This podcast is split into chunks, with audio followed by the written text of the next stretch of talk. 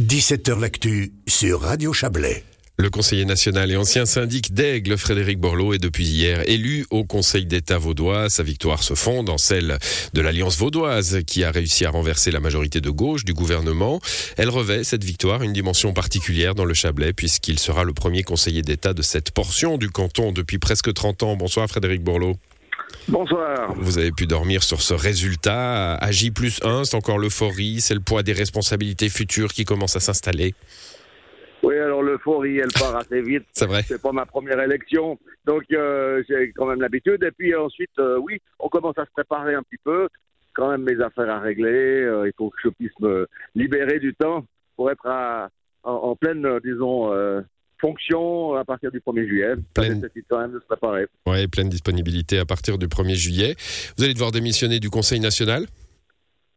Alors euh, oui, j'ai 10 jours pour choisir euh, quel mandat je vais garder puisque la Constitution interdit de, De cumuler. de ces deux mandats. Hum. Et donc, euh, je vais devoir écrire euh, au chancelier de, de, de l'État de Vaud pour lui dire ce que j'ai choisi. Voilà. Et donc aussi démissionner à, à Berne. J'imagine que ça se fait à travers le, le bureau du Conseil national? Voilà, démissionner à Berne au plus tard pour le 30 juin prochain, mais euh, vraisemblablement avant pour euh, laisser mon successeur euh, profiter d'une partie de la session du mois de juin. Bon, alors je, je disais, enfin vous disiez, hein, être en pleine forme et en pleine disponibilité au, au 1er juillet, date d'entrée en fonction du, du nouveau Conseil d'État. Ça veut dire prendre des vacances parce que c'est c'est une campagne électorale, c'est un peu foufou. Hein. Oui, alors c'était une campagne qui était particulièrement euh, euh, co- complexe quoi, et prenante. Euh, on a vraiment été à la rencontre des gens c'était bon le résultat est là, on est content, mais enfin c'est un énorme travail. Donc oui, un peu de vacances et puis ensuite ensuite ben, un peu aussi de, voilà de travail parce que je peux pas arrêter, je quand même appliqué, j'ai tout regardé des activités professionnelles malgré tout assez denses, malgré mes mandats et donc je peux pas comme ça arrêter d'un jour à l'autre. Voilà, il faut préparer euh, évidemment euh, euh, une succession à, à vos propres affaires. hein. Le, le gouvernement, c'est 100%, on peut pas faire d'autres trucs à côté. Vous quittez la milice en somme, Frédéric Borloo.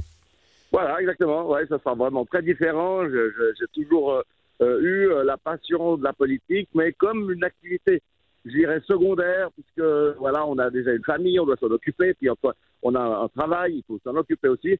Et puis il y avait la politique, alors qui a pris beaucoup de place déjà dans ma vie.